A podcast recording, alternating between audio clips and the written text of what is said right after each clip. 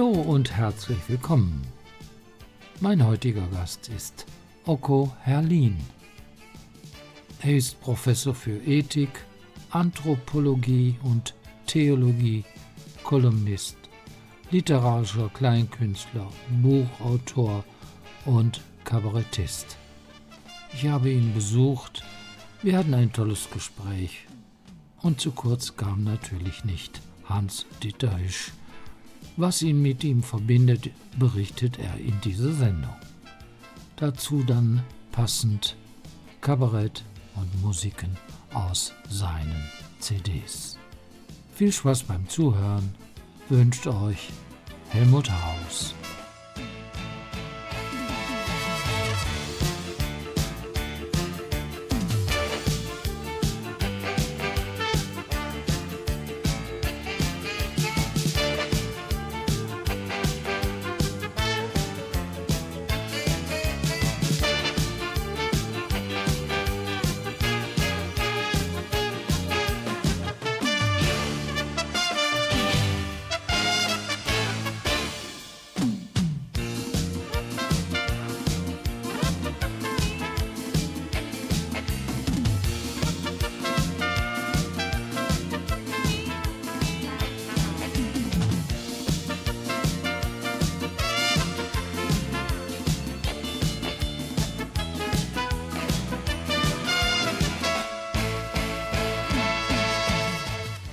Bürgerfunk. So klingt der Abend.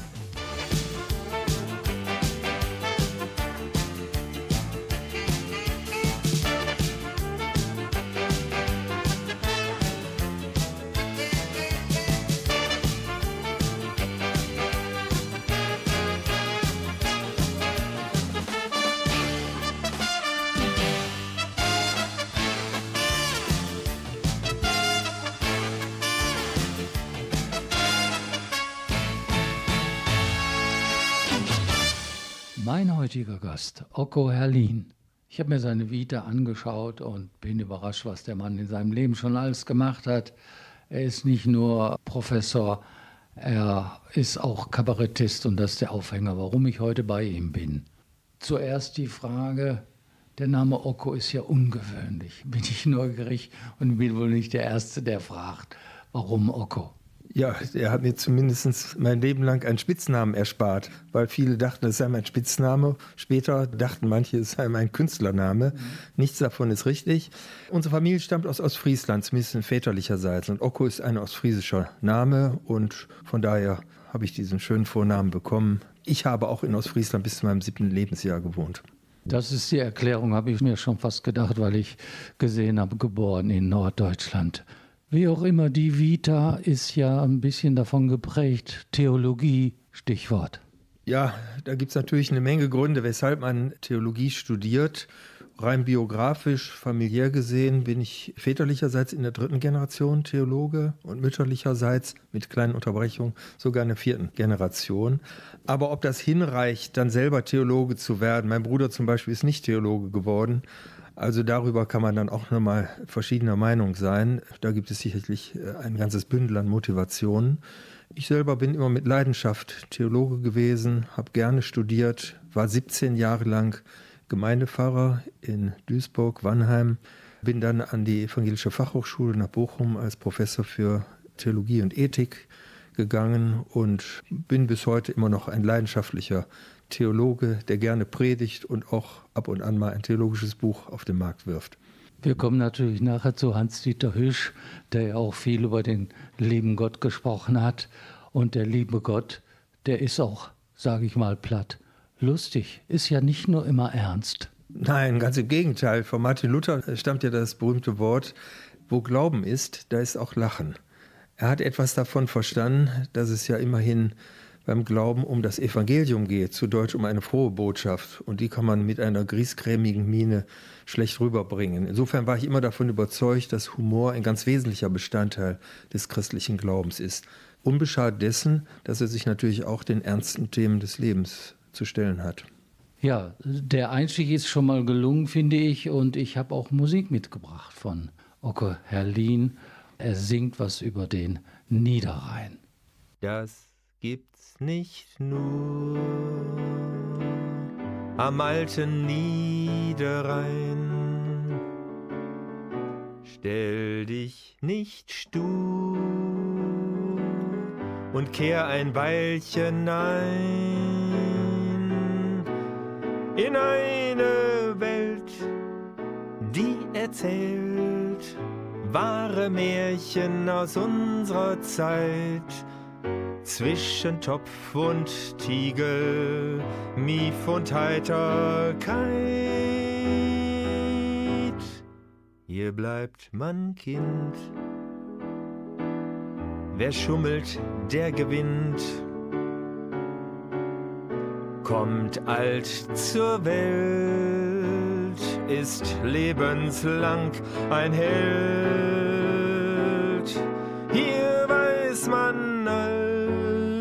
Und nichts über Gott und Frau Nachbarin und manch anderes ohne hin. Manch anderes ohne hin. Ohnehin. Wir haben gerade über den Niederrhein gesprochen. Niederrhein ist ja auch ein Thema als Kabarettist. Was hat Sie da besonders gereizt, gerade über den Niederrhein zu sprechen und auch Lieder zu schreiben? Ja, meine Liebe zum Niederrhein ist eigentlich eine etwas verspätete. Wie gesagt, ich komme ja aus Norddeutschland, aus Ostfriesland. Ich bin erst mit 15 Jahren an den Niederrhein gekommen, weil mein Vater damals einen Ruf äh, auf eine Fahrstelle in Wesel bekam. Und muss sagen, ich habe mich damals schon als junger Mensch sofort in diese Landschaft zunächst mal verliebt. Dieser verhaltene Charme, dieses etwas Schwermütige hat mich angezogen als junger Mensch. Mehr und mehr, vor allen Dingen durch meine Zeit in der Gemeinde in Duisburg, was ja, wir waren ja direkt Anrainer am Rhein in Wannheim, auch dem Niederrhein nochmal ganz neu nahe gebracht hat, hat mich dann dazu gebracht, auch die Menschen hier am Niederrhein mal ganz anders wahrzunehmen. Als Gemeindepfarrer kommen sie ja in die Häuser, haben von morgens bis abends mit Menschen zu tun.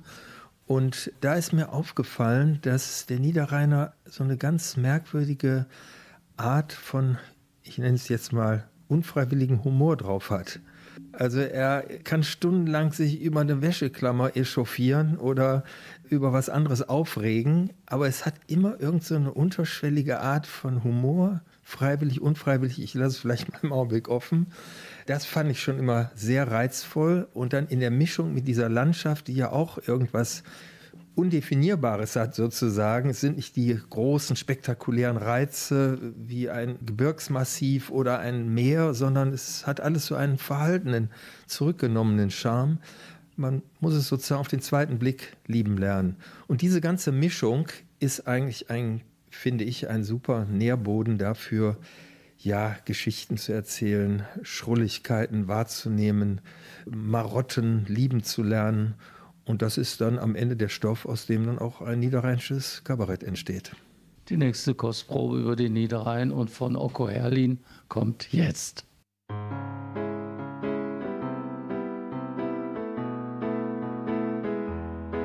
Manchmal kauf ich mir eine Karte für ein teures Kabarett. Manchmal such ich mir was Frohsinn zwischen all dem Ach und Weh. Manchmal brauch ich Unterhaltung, Scherz, Satire, Ironie. Doch so günstig wie am Niederrhein findest du es meistens nie. Lausch nur einen Augenblick lang all den triftigen und vielen Worten. Was hier durch die Gegend fliegt, ist lustiger als alle Sahnetorten. Manchmal ist mir nach Ablachen, will nur Spaß statt Feeling Blue. Zappe durch Privatkanäle, Gier nach Running Gag und Clue. Doch dann blick ich hoch zur Bühne, frage mich erstaunt, Nanu, die einzig reale Satire, die einzig reale Satire, die einzig reale Satire sind am End nur ich und du? Oko Herlin und Theologie, Pfarrer. Und wie ist da Kabarett draus entstanden? Ich glaube, es sind zwei Dinge, die da miteinander zusammenhängen. Das eine ist, wie schon erwähnt, die sehr intensive Begegnung mit Menschen. Wenn man Menschen liebt und sie mag, auch ihre Schrulligkeiten, ihre Merkwürdigkeiten, ihre Originalitäten mag, dann hat man schnell sozusagen auch eine Vorlage für kabarettistische Dinge. Es darf nie dazu kommen, dass man im Kabarett Menschen vorführt oder sie wenig achtet oder sich über sie lustig macht. Das mache ich auch nicht, sondern ich führe sozusagen etwas liebevoll, mit liebevollem Blick spieße ich schon so ein bisschen ihre Schwächen auf. Aber wer es genau hinhört, merkt, dass es dann nicht mehr nur um den Niederrheiner geht, sondern vielleicht um allgemein menschliche Dinge. Das andere ist mehr zum Thema Theologie hin. Theologie ist ja eine Wissenschaft, die sich vor allen Dingen mit Texten beschäftigt, eigentlich eine philologische Wissenschaft erstmal.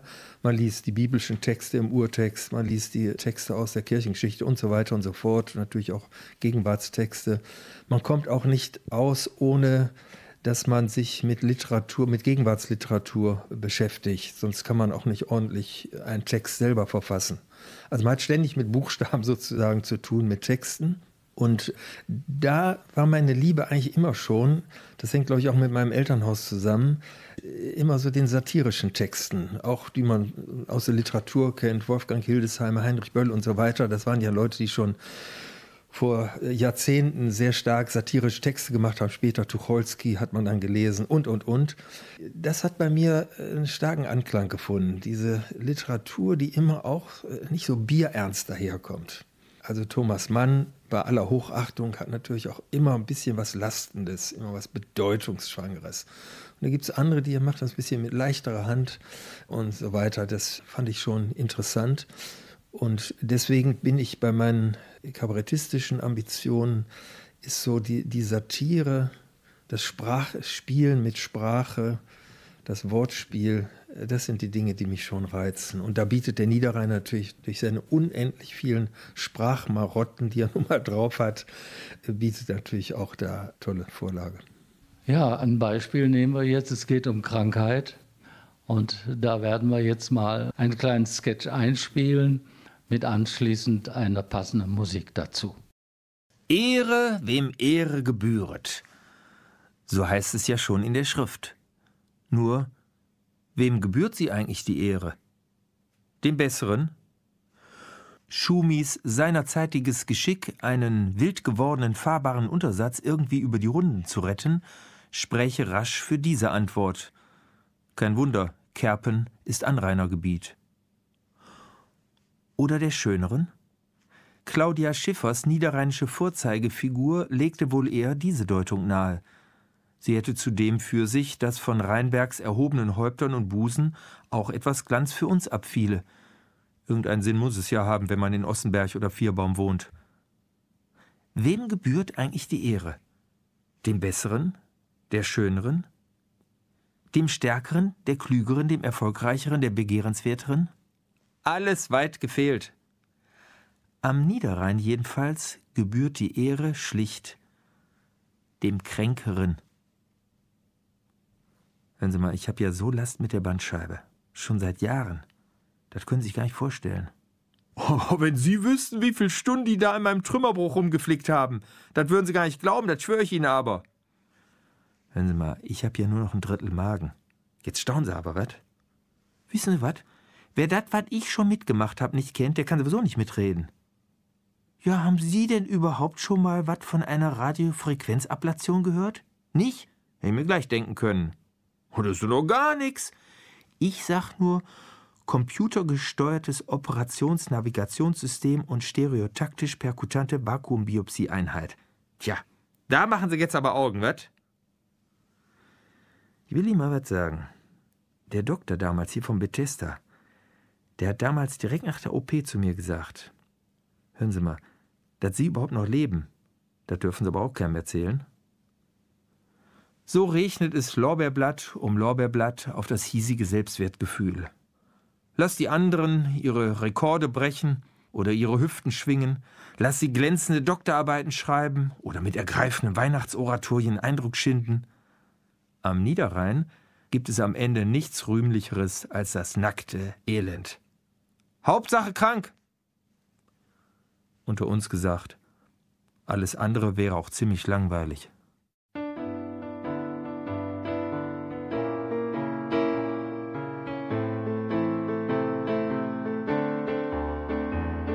Dann habe ich am Rücken, dann habe ich am Knie, dann bleibt mir halb die Luft weg, dann fehlt mir was Esprit, dann flimmert es am Herzen, dann knirscht es am Chassis. Doch für alle diese Schmerzen gibt's nur eine Therapie. Ich jammer dir von früh bis spät die Hucke voll, denn mein Gejammer finde ich vor allem selber toll.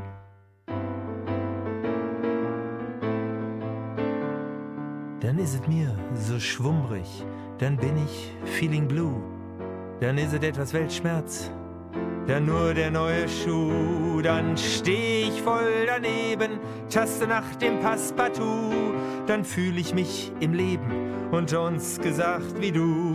Ich jammer dir von früh bis spät die Hucke voll, denn mein Gejammer finde ich vor allem selber toll. Denn mein Gejammer finde ich vor allem selber toll. Denn mein Gejammer finde ich vor allem selber toll. Denn mein Gejammer finde ich vor allem selber toll. Denn mein Gejammer finde ich. Ja, was wir von Oko Herlin gerade gehört haben, mich erinnert es sofort an Hans-Dieter Hüsch, ein bisschen angelehnt. Und zu Hans-Dieter Hüsch kommen wir jetzt. Sie haben ihn auch selbst persönlich kennengelernt. Ich habe Hans-Dieter Hüsch zum ersten Mal kennengelernt auf der Bühne. Das muss im Jahre 1968 rum gewesen sein, im Jungen Theater in Göttingen, wo ich damals studierte. Er hat mich in seiner Art sofort angesprochen. Auch äh, dieses Niederrheinisch, was er drauf hatte, erinnerte mich an eine Heimat, damals in Wesel, sehr stark. Aber zu einer persönlichen Begegnung ist es da nicht gekommen. Viele Jahre später hatte ich ein ganz merkwürdiges Erlebnis. Nach einem Gottesdienst in meiner Gemeinde in Duisburg sprach mich ein Gemeindeglied an und sagten, Sie waren ja gestern im Radio. Da sagte ich, ja, Moment, habe ich gar nicht mitgekriegt, dass ich im Radio war. Ja, doch, da war irgendwas äh, mit und so weiter. Sie konnten es mir nicht genauer sagen. Dann habe ich etwas recherchiert und habe herausgefunden, dass Hans-Dieter Hüsch samstags damals eine Sendung im Radio hatte, im WDR. Und in dieser Sendung ein Gedicht von mir zitiert hat. Und kurze Zeit später, wie der Zufall wollte, war Hüsch in Duisburg zu Gast. Ich glaube damals im Bethesda Krankenhaus. Bin dann nach der Vorstellung zu ihm in die Garderobe sozusagen gegangen, habe ihn angesprochen, gesagt, Okerlin, sagte, ah, Okerlin, kennen wir ja. Sagte ich, ja, ich wollte Sie mal fragen, Sie haben da kürzlich ein Gedicht von mir zitiert. Was war denn das überhaupt? Würde mich mal interessieren. Ich habe da nie wieder was von gehört. Sagt er, ja, ich weiß gar nicht so genau. Das war irgendwas mit dem Fahrrad. Und dann wusste ich doch ziemlich bald, worum es ging. Das fand ich erstmal eine ganz nette Begegnung. Ein paar Jahre später war ich schon an der Hochschule, hielt er einen Vortrag bei uns in der Aula im Audi Max. Ich ging später zu ihm hin und sagte auch äh, so und so, ach ja, ich kenne Sie ja noch damals und so, das schöne Gedicht vom Niederrhein. Und dann sagte er zu mir, wir müssen eigentlich mal was zusammen machen. Und dann dachte ich noch so, naja, gut, so einen Satz hört man auch nicht jeden Tag. Und dann brütete ich die Tage später, was könnte daraus werden. Und dann wurde ich gewahr, dass die Kindernothilfe, ist ja eine bekannte Kinderrechtsorganisation in Duisburg, die ganz bei uns in der Nähe war und zu denen ich gute Kontakte hatte, ein Jahr später 40-jähriges Jubiläum hatte. Und dann bin ich zum Vorstand hingegangen, die ich alle gut kannte, die Leute, was habt ihr vor und so weiter und so fort. Könnt ihr euch denken, im Rahmen der Festivitäten zu diesem Jubiläum eine Abendveranstaltung zu machen? Hüsche und Herlin machen niederrheinisches Kabarett für die Kindernothilfe. Und da waren die sofort begeistert. Ja, machen Sie mal. Daraufhin ich mich an den WDR gewandt, um die Adresse rauszukriegen, habe Kontakt aufgenommen.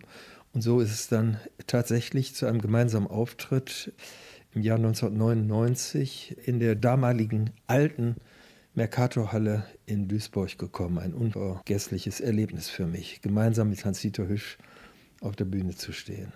Eine sehr eindrucksvolle, auch menschlich eindrucksvolle Begegnung. Wir haben vorher viele Stunden zusammengesessen uns überhaupt gar nicht über das Programm unterhalten. Er hat sehr viel aus seinem Leben mir persönlich erzählt, auch teilweise intime Dinge. Er hatte mir so wohl ein bisschen auch den Seelsorger gesehen, bei dem er sich mal so ein bisschen ausquatschen konnte. Er war zu der Zeit auch schon sehr krank. Ein eindrucksvolles Erlebnis, vor allen Dingen menschlich, aber natürlich auch künstlerisch. Ich habe von Leuten, die ihn gekannt haben, immer den Spruch gehört, er war nicht auf der Bühne nur so, sondern er war immer hübsch, er hat sich nie verstellt. Und jetzt natürlich wieder was von Okko Herlin.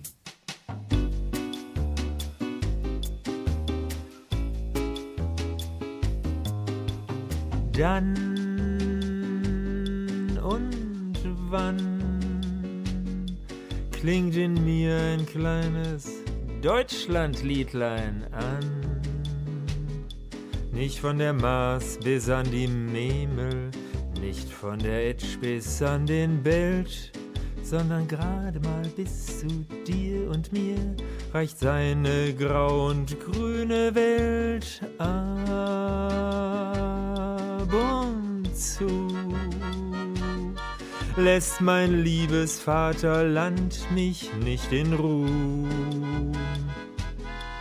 Nicht edle Tat, noch deutsche Treu, nicht brüderliches Herz und Hand, sondern vielleicht ein klitzekleines Verslein Spott ist mir des Glückes Unterpfand.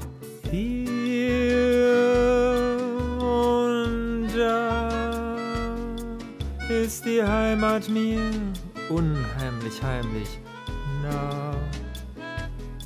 Nicht deutsche Schürzen, Schutz und Trutz, noch Einigkeit und Thekensang, sondern ein Rotz auf jede Gesslermütz ist mir ein alter, schöner Klang.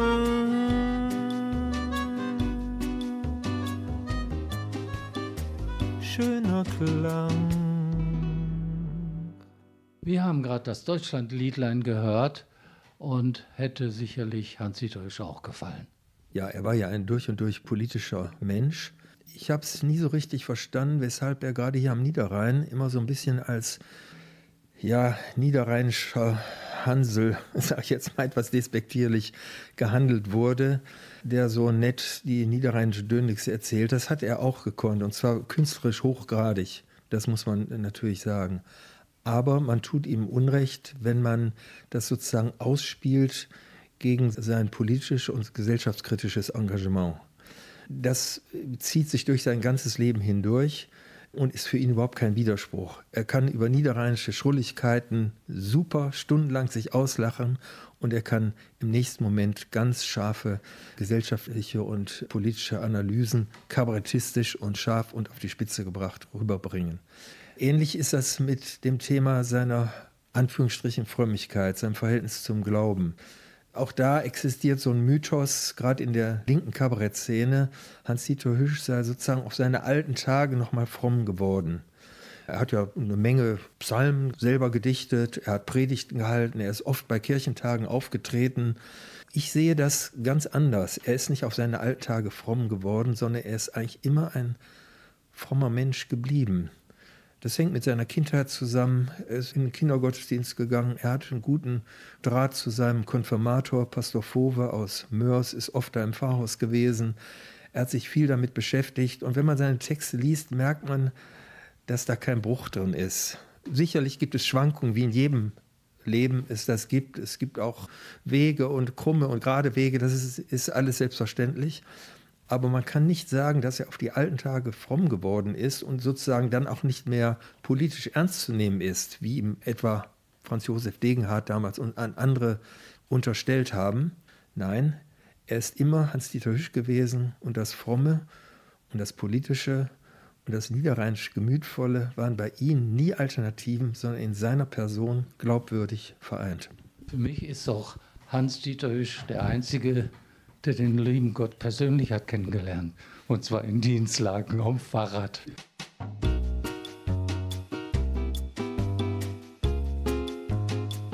Ja, das hat Stil und das hat Format. Ich bin regelrecht in sie vernarrt. In jene Stunde sonntags früh, voll Geistesblitz und Empathie, sind wir auch noch so sorgenschwer manchmal noch ein bisschen mehr.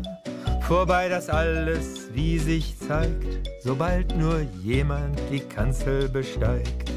Und fällt uns heute gar nichts ein, das gerne mal ein Beispiel sein. Zur Not ein kleiner Kanon auch, zum raschen und alsbaldigen Verbrauch. Ich habe mich schon oft gefragt, doch keiner hat es mir gesagt. Warum um alles ist denn bloß der liebe Gott so einfallslos? Ja, das hat Stil und das hat Format. Ich bin regelrecht in sie vernarrt. In jene Stunde sonntags früh, voll Geistesblitz und Empathie, sind wir auch noch so sorgenschwer und manchmal noch ein bisschen mehr. Vorbei das alles, wie sich zeigt, sobald nur jemand die Kanzel besteigt. Und wenn mal was nicht richtig klappt, wird gleich ein Beamer oder PowerPoint geschnappt. Da sind wir mächtig kreativ, denn das ist derzeit der liturgische Tarif. Ich habe mich schon oft gefragt, doch keiner hat es mir gesagt. Warum um alles ist denn bloß der liebe Gott so einfallslos? Und weißt du nicht mehr aus noch ein? Lass das man Kirchens Sorge sein. Da hat man stets ein gutes Wort, gegebenenfalls auch im Internet geschnort. Ich habe mich schon oft gefragt, doch keiner hat es mir gesagt. Warum um alles ist denn bloß der liebe Gott so einfallslos, so einfallslos, so einfallslos?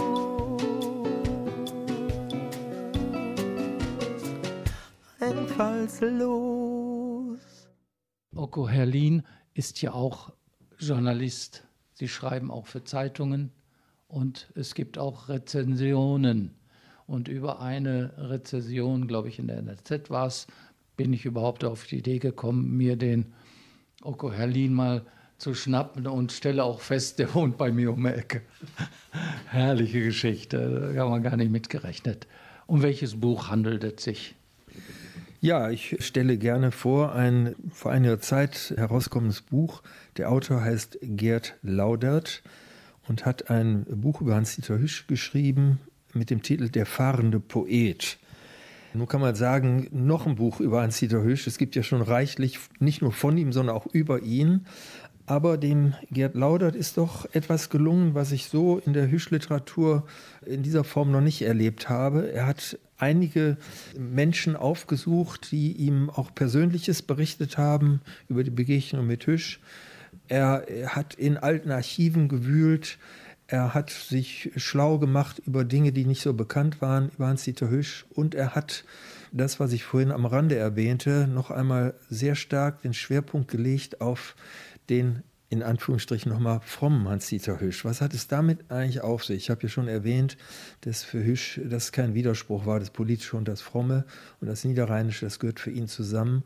Und das hat Laudert doch in diesem Buch in sehr überzeugender Weise noch einmal neu präsentiert. Deswegen weise ich gerne auf dieses Buch bei dieser Gelegenheit hin. Sie haben ihm auch helfen können.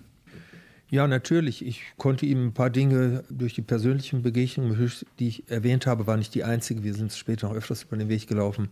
Ich konnte ihm ein paar persönliche Dinge nennen. Ich konnte ihm den einen oder anderen Namen nennen äh, von Menschen, die ich wiederum kannte, die Hüsch noch näher standen als ich.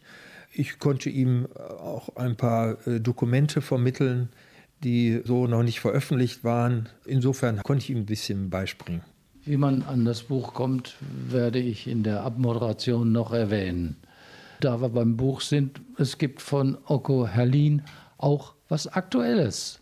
ja, ich schreibe ja leidenschaftlich gerne. Vielleicht muss ich dazu noch was sagen. Mal unabhängig davon, ob etwas, was ich geschrieben habe, auch veröffentlicht wird. Die Tätigkeit des Schreibens tue ich einfach gerne.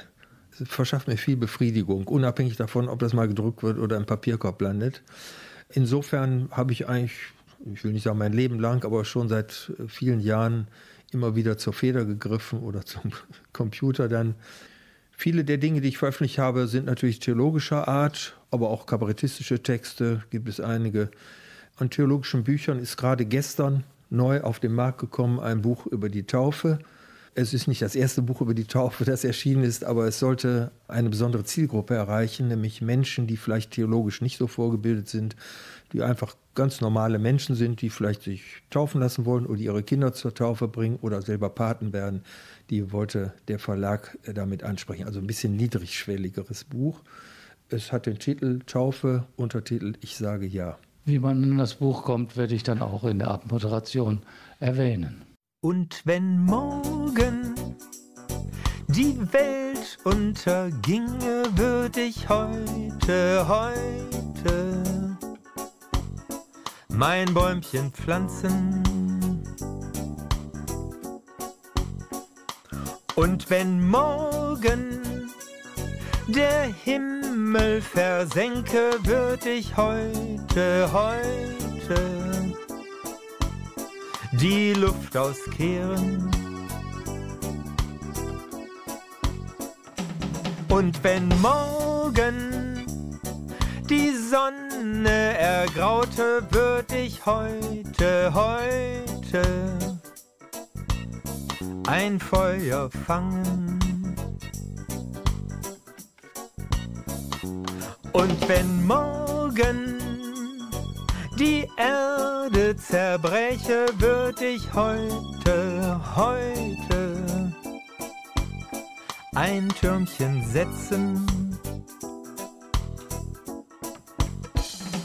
Und wenn morgen nur Kriege noch schrien, würde ich heute, heute zur Harfe greifen.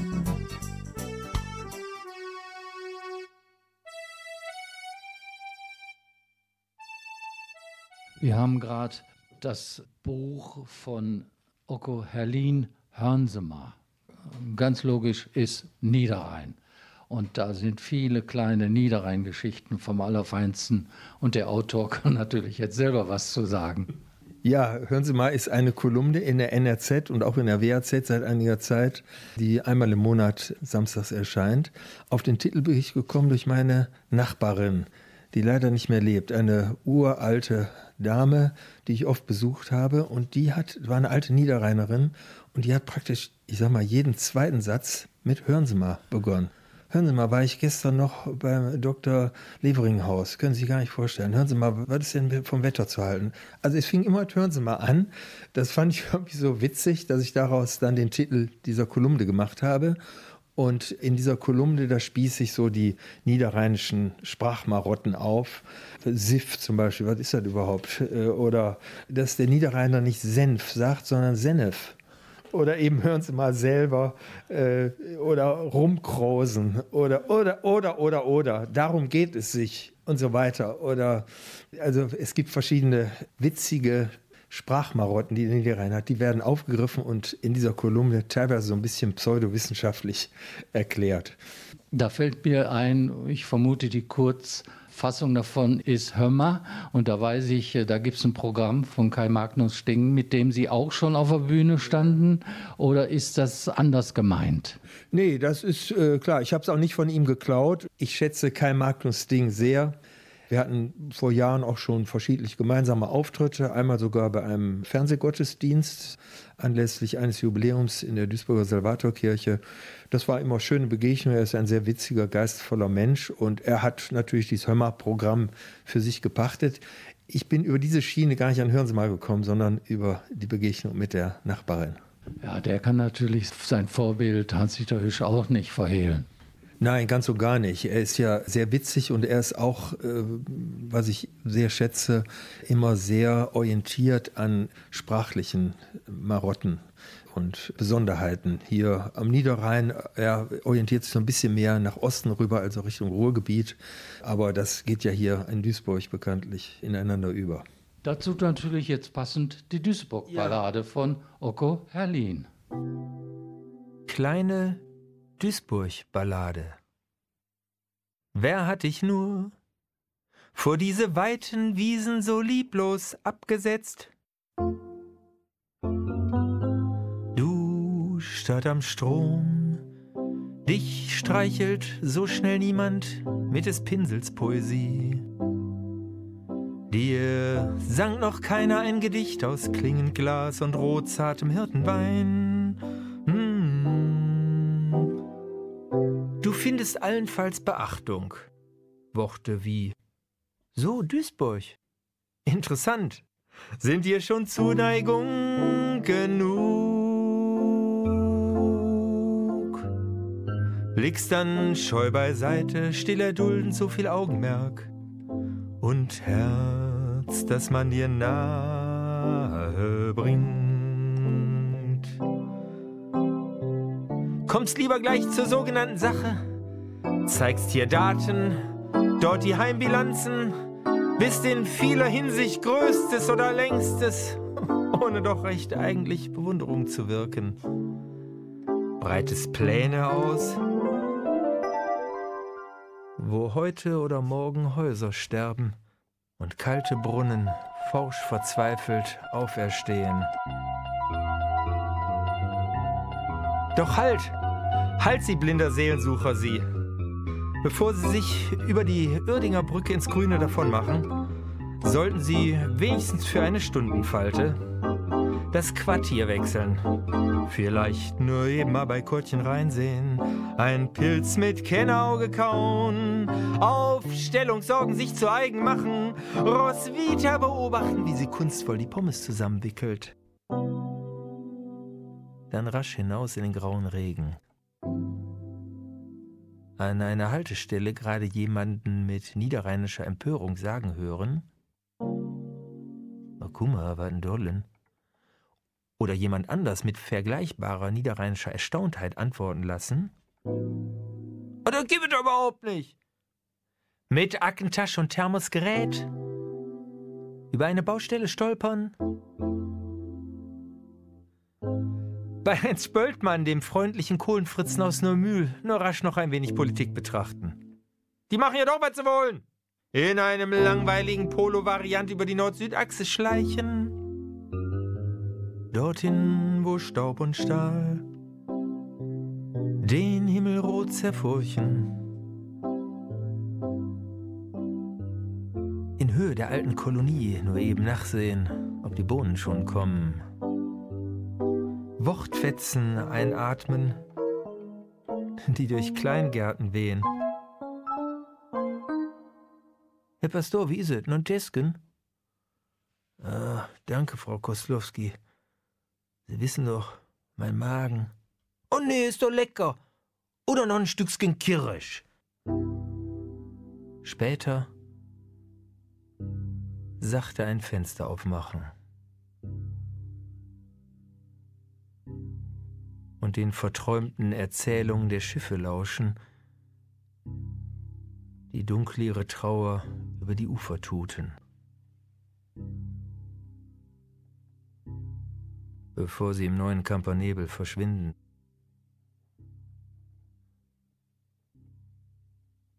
Wie?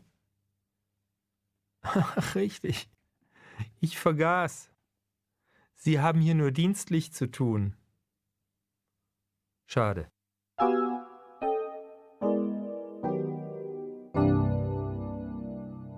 Oko Herlin und die Frage Solo oder Team Kleinkünstler, wenn man so sagen will? Ja, beides. Um es kurz zu sagen, klar, ich mache viel Soloprogramme seit vielen Jahren, aber im Laufe der Zeit lernt man natürlich Menschen kennen, wo man sich sagt, ach, da könnte man mal was zusammen machen.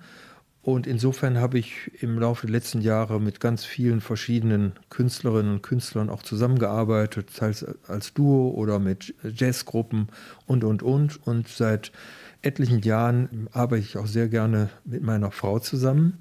Eine erfahrene Rezitatorin, bühnenerfahrene Rezitatorin und eine Jazz- und Chansonsängerin, die viel Erfahrung mitbringt aus ihrer eigenen Biografie. Und wir machen eine ganze Reihe von eigenen Programmen. Es sind oft literarisch-musikalische Revuen zu bestimmten Themen etwa Frieden. Frieden fängt beim Frühstück an, ein aktuelles Programm von uns, ein Zitat auch von Hans-Dieter Hüsch. Es gibt ein Niederrhein-Programm, ein Weihnachtsprogramm, ein Liebesprogramm und, und, und. Und damit ziehen wir auch gerne durch die Lande und das macht sehr viel Freude, gerade im Team zu arbeiten. Das macht Lust auf mehr. Das heißt für mich, nochmal hier zu erscheinen und mit der Ehefrau zusammen Interview machen und die Musik vorzustellen. Ich sing so gern im Kirchenchor, auch singen kommt gelegentlich darin vor. Wir backen Plätzchen, machen Fahrten, spielen hinterher noch Karten. Ich sing so gern im Kirchenchor. Ich sing so gern im Kirchenchor, ob Bassopran, Alt oder Tenor. Statt unsere Stimmen bloß zu schinden, geht's vor allem ums Befinden. Ich sing so gern im Kirchenchor.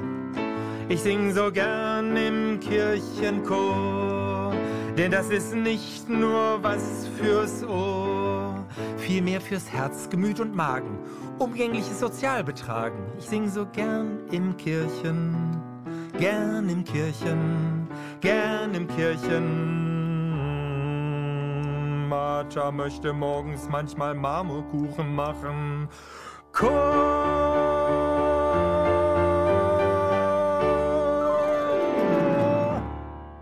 Ja, leider ist unsere Sendezeit so gut wie vorbei. Es hat mir einen Riesenspaß gemacht, mit Oko Herlin zu sprechen. Danke für die Einladung. Ich war bei ihm zu Hause. Wir haben viel Spaß miteinander gehabt. Ja, ich bedanke mich auch ganz herzlich für Ihre große Aufmerksamkeit und Ihr Verständnis für das, was ich zu sagen versucht habe. Herzlichen Dank.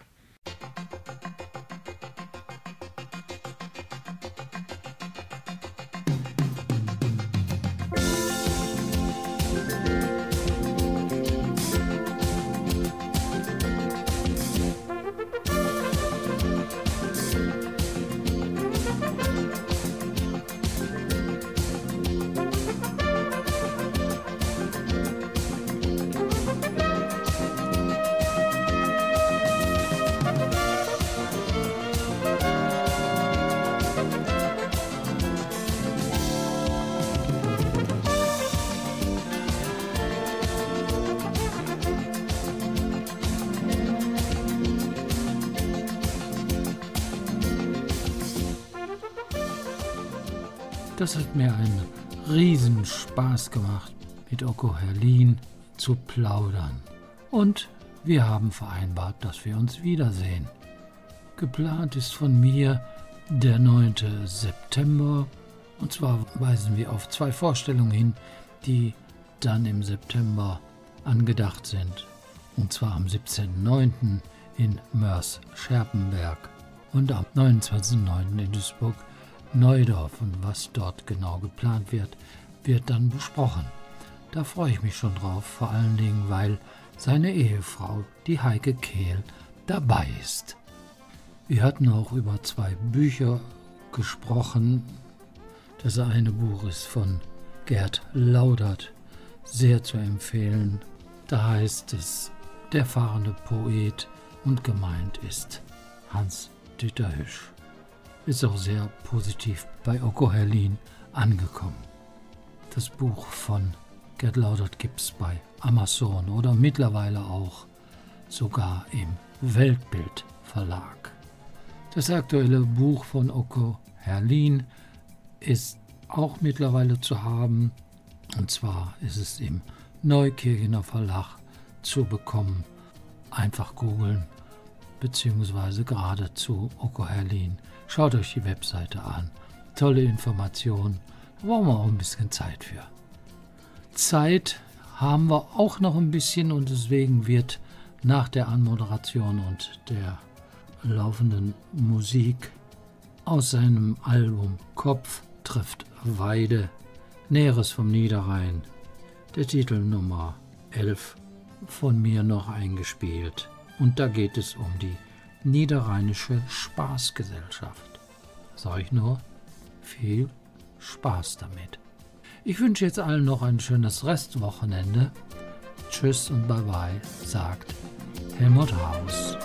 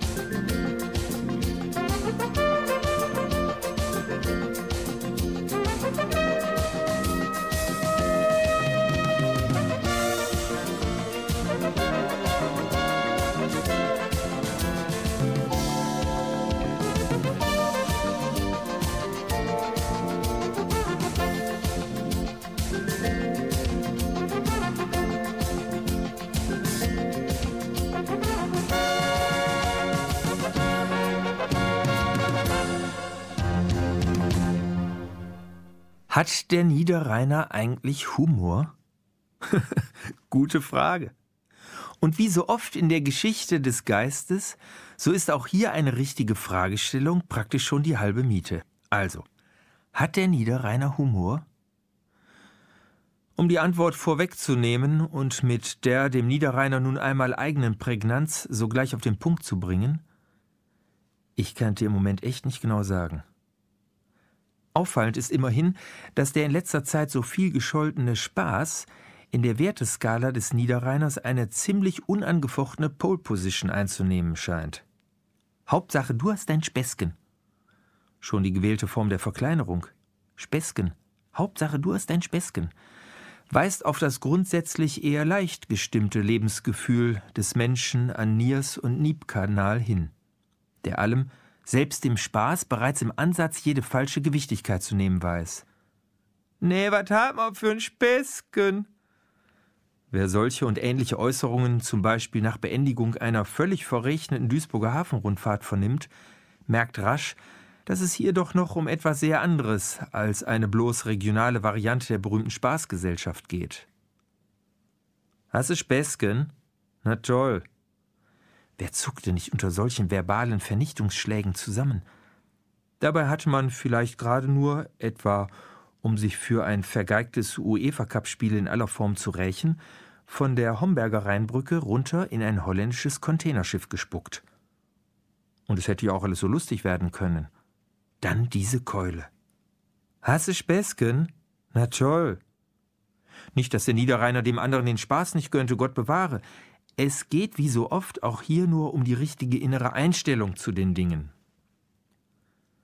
Das konnte man kürzlich sehr schön auf einem einsamen Waldweg längs des Diersforter Forstes beobachten, als sich ein mir bis dahin völlig unbekannter Staffordshire Terrier anschickte, mich genüsslich abzuknutschen. Der macht nur Späßchen, scholl es froh und mutmachend aus einem weit entlegenen Gebüsch. Ja, tatsächlich, das wild gewordene Ungeheuer nahe meiner Halsschlagader wollte offensichtlich nichts anderes als endlich einmal ungezwungen lustig sein. Wie konnte man's vergessen? Jedenfalls ist bislang deutlich geworden, dass für den niederrheinischen Menschen Humor nicht einfach schon vorliegt, wenn man trotzdem lacht und schon gar nicht mit flachem Frohsinn und oberflächlichem Schenkelschlagen gleichzusetzen ist. Scherz, Satire, Ironie, das wusste bereits der Wahlniederrheiner Christian Dietrich Grabbe, hat eben möglichst tiefere Bedeutung zu haben. Das ist ja wohl ein Scherz. Schon im tragischen Tonfall wohnt etwas inne, das weit über den vordergründigen Schmunzeleffekt hinausgeht. Das ist ja wohl echt ein Scherz. Plattes Witzereißen sieht jedenfalls anders aus. Ha, ha, ha. Wer je zwischen Karst und Kranenburg auf unverfälschte, im Ernst des Lebens abgerungene Heiterkeit aus ist, weiß, dass er sich mittlerweile zügig auf den Hardcore niederrheinischer Ausgelassenheit zubewegt. Ha, ha, ha. Ja, du darfst lachen. Du darfst bei allem Wissen um die Grenzen des Freudvollen auch einmal still in dich hineinkichern, darfst auch einmal vergnüglich vor dich hingrien, losplatzen, dich ausschütten. Ha, ha, ha. Schlimm.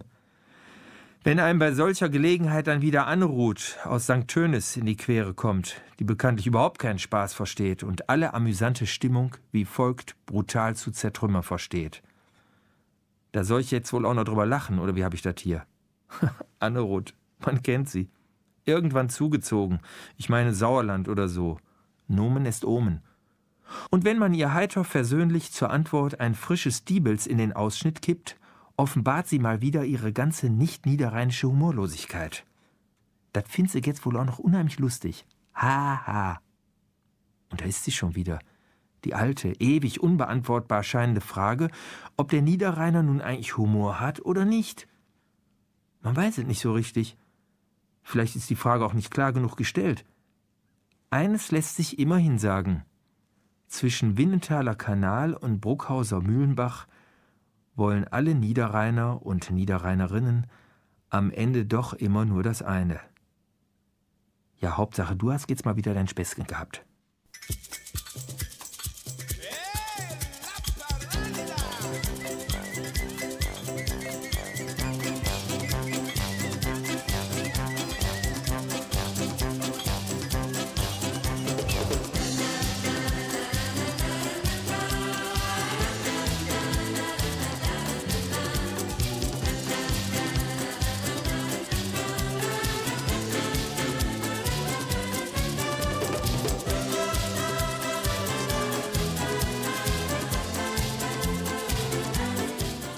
Bürgerfunk, Radio mit Leib und Seele.